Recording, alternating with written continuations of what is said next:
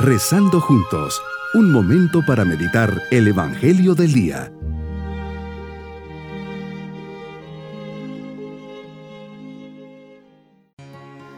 Buen día a todos. Espero que se encuentren muy bien, dispuestos a festejar en familia este domingo de la 32 segunda semana del tiempo ordinario.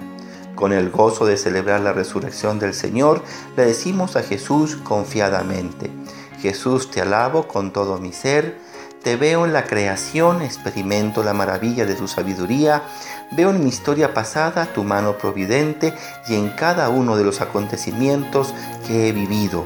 Al contemplar tu amor por mí, veo mi pequeñez y tu grandeza, experimentando un profundo sentimiento de agradecimiento y de paz. Por eso en este momento quiero dejar a un lado todo y poner en tus manos todo lo que soy y todo lo que tengo. Vamos a meditar en el Evangelio de San Lucas capítulo 20 versículos 27 al 38.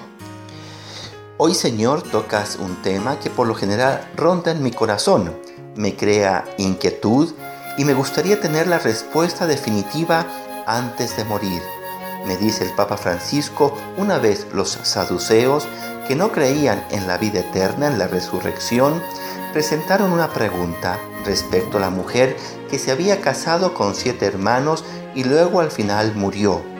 ¿Cuál será el marido de esta mujer en el más allá? Una pregunta pensada precisamente para buscar poner en ridículo a Jesús.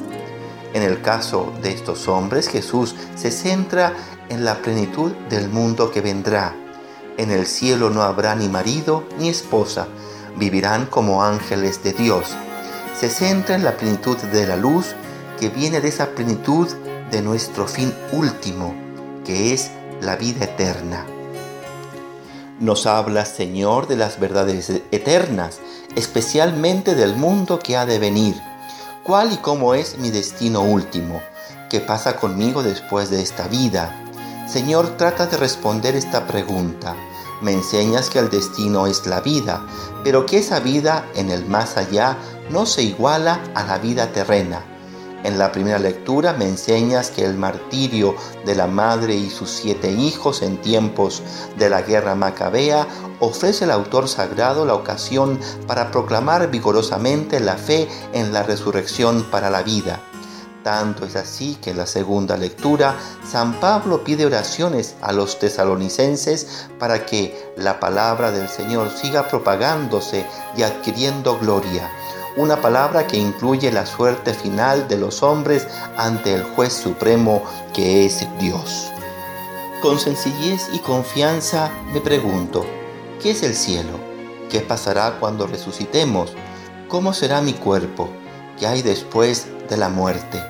Son preguntas que me vienen a la mente en los momentos más difíciles, cuando un ser querido muere, especialmente si es un niñito o a través de un accidente inesperado, cuando un pariente se va o cuando vemos que un amigo está sufriendo la pérdida de un ser querido.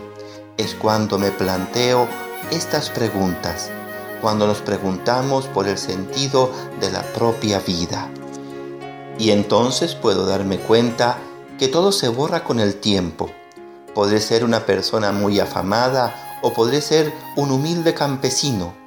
Puedo tener numerosas casas y riquezas o vivir pobremente, pero ¿qué más da? Al final todo esto pasa. ¿Y qué es lo importante? Jesús lo dices hoy en el Evangelio. Lo importante es ser hijo de Dios, hijo de este Dios vivo, algo muy fácil y al mismo tiempo muy complicado vivir cada momento con la conciencia de que mi Padre me espera y me espera con los brazos abiertos. ¿De qué le sirve al hombre ganar todo el mundo si al final pierde su alma?